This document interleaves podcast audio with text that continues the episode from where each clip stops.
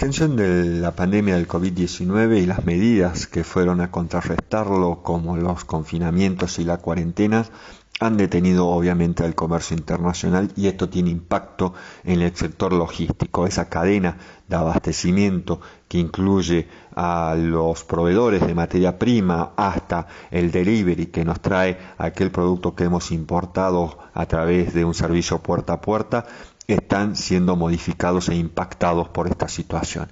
Algunos de esos impactos pueden ser momentáneos, otros pueden trascender en el tiempo. Los especialistas observan al menos cinco de estos cambios que se pueden dar.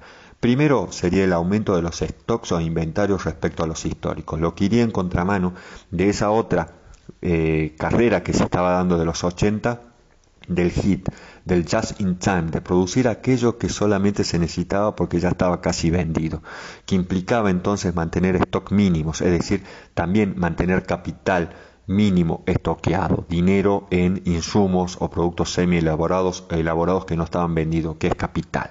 Esto implica entonces también un movimiento en el sector inmobiliario, donde las empresas van a volver a necesitar de almacenes de almacenamientos. El segundo elemento, el segundo cambio es el comercio electrónico, que se ha expandido notablemente. Muchas personas al estar confinadas comenzaron a operar a través de sus celulares, a través de aplicaciones, las compras de productos y también de importaciones, como decíamos, de las cuestiones de eh, puerta a puerta.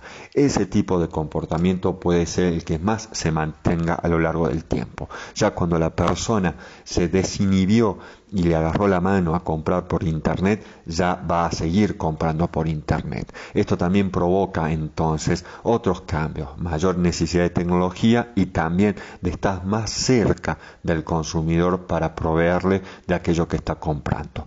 Entonces, el tercer cambio es justamente el tema de la diversificación de ubicaciones logísticas o de distribución, ya que los fabricantes vienen haciendo evolucionar las estrategias de las cadenas de suministro global enfatizando cada vez más las ubicaciones cercanas a las adyacentes al consumidor. El otro es mayor tecnología. Este puede acelerar el uso de la automatización y de los robots en las operaciones para destinar la mano de obra a otras funciones. En los puertos las, tecnologías de información serán la palanca hacia la simplificación.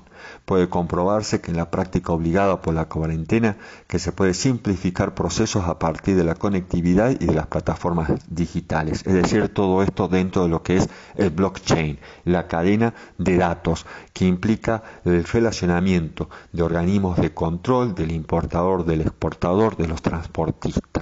Y esto viene acompañado también por aquello de los tratados de Bali que buscan facilitar el comercio internacional y la creación de las ventanillas únicas de comercio exterior. El quinto elemento puede ser repotenciar la filosofía del net near sourcing, es decir, con efecto en el transporte marítimo y en la operación de los puertos, muchos de los cuales es posible que permanezcan, caracterizado por una fuerte reducción entonces de servicios logísticos. La dificultad de esta etapa dejaría en el camino a muchas navieras que ya estaban altamente endeudadas y los megabuques que estaban encargados a los astilleros los obligarán a deshacerse de los más pequeños. Y esto afecta a Buenos Aires. En el Río de la Plata solo podían llegar entonces buques de entre 7.000 y 10.000 toneladas, TEUS, unidades de carga de 20 pies, lo cual llevaría entonces tal vez a que tengamos menos frecuencia de buques, porque van a venir buques más grandes, pero aquí hay que llenar la bodega de esos teos.